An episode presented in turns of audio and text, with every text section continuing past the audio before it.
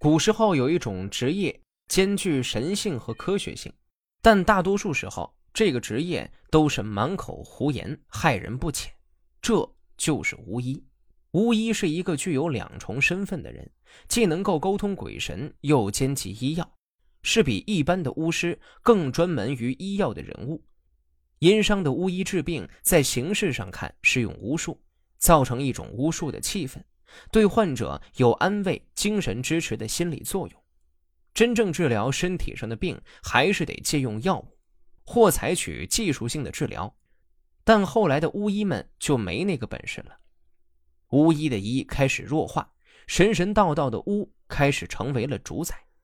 月巫是方孝孺早年游历吴越时，依据客人的谈话。而写成的一篇类似寓言的短文，讲述了月巫假称治病能驱鬼，到处向人夸耀，骗人并取人钱财。而当别人装神弄鬼吓唬他的时候，他却被吓得哀嚎求救，最后肝胆破裂而死，说明了骗人者必害己的道理。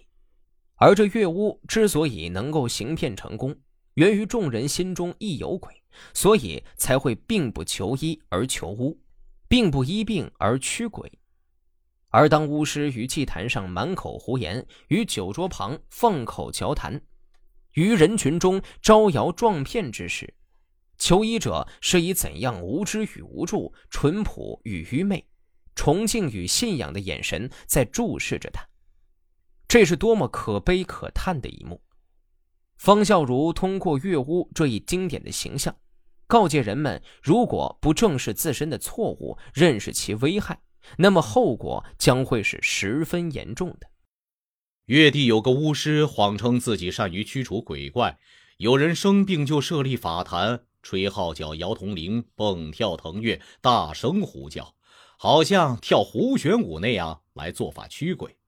病人侥幸有了好转，吃喝一番，拿了人家的财物离去。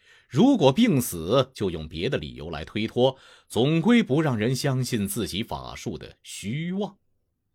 他经常向人自夸说：“我善于惩处鬼怪，鬼怪不敢与我对抗。”有一个喜欢恶作剧的少年恼怒他的荒诞，探听好他夜里回家，约了五六个人，分别躲在路旁的树上。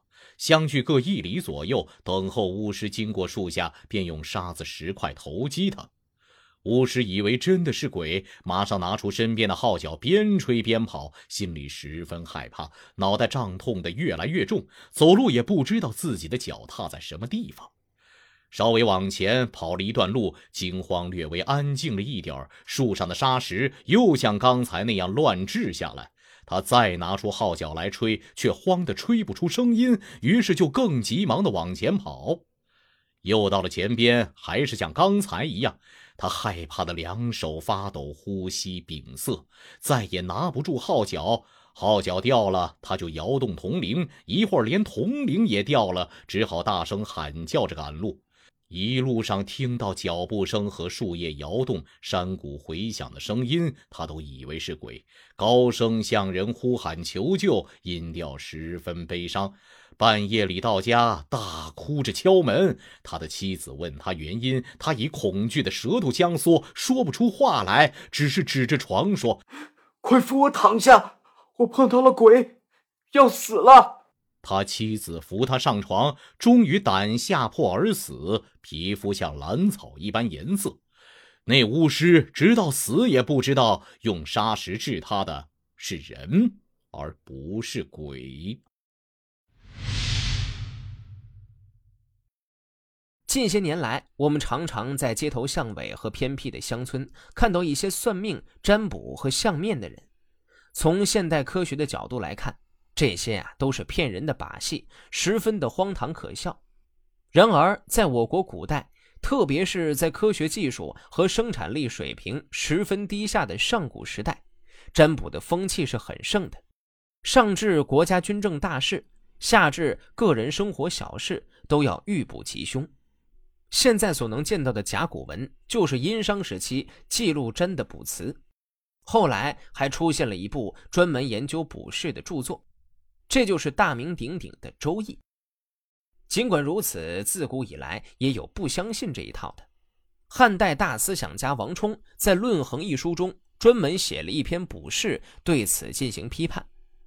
明代大政治家和文学家刘基也写过一篇《司马季主论补》的文章，假托一位占卜的专家对占卜和鬼神都给予了否定，并引出了一番兴衰变化的大道理来。元代末年，刘基任江西高安县丞。江浙儒学副提举等职，因受排挤，辞官归隐，写了一部寓言体散文《玉离子》。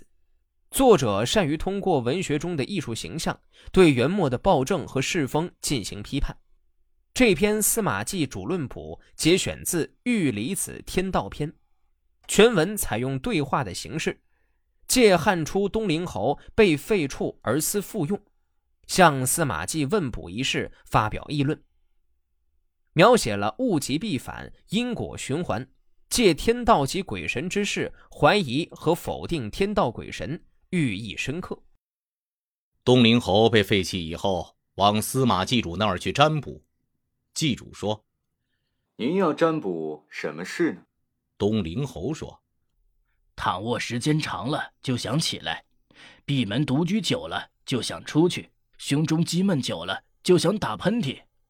我听说。”积聚过多就要宣泄，烦郁之极就要开唱，闷热太甚就会起风，堵塞过分就会流通。有一冬就有一春，没有只屈而不伸的；有一起就有一伏，没有只去不来的。我私下有所怀疑，希望得到你的指教。既然这样，那么您已经明白了，又何必要占卜呢？我未能深入理解其中的高深微妙，希望先生能指点究竟。唉，天道和什么人亲？只和有德的人亲。鬼神怎么会灵？靠着人相信才灵。尸草不过是枯草，龟甲不过是枯骨，都是物。人比物灵姐聪明，为什么不听从自己，却听命于物呢？而且，您为什么不想一下过去呢？有过去必然有今天，所以现在的碎瓦坏墙，过去就是歌楼舞馆；现在的藤棘断边，过去是琼花玉树；现在在风露中哀鸣的蟋蟀和蝉，就是过去的凤栓龙笛；现在的鬼火荧光，就是过去的金灯华烛；现在秋天的苦菜，春天的荠菜，就是过去的象纸驼峰。现在红的枫叶，白的荻草，就是过去的蜀产美景，旗帜细绢。过去没有的，现在有了，不算过分；过去有过的，现在没有了，也不能算不足。所以，从白昼到黑夜，盛开的花朵凋谢了；从秋天到春天，枯萎的植物又发出新芽。激流悬湍下面，必定有深潭。高峻的山丘下面必定有深谷，这道理，您也已经知道了，何必还要占卜呢？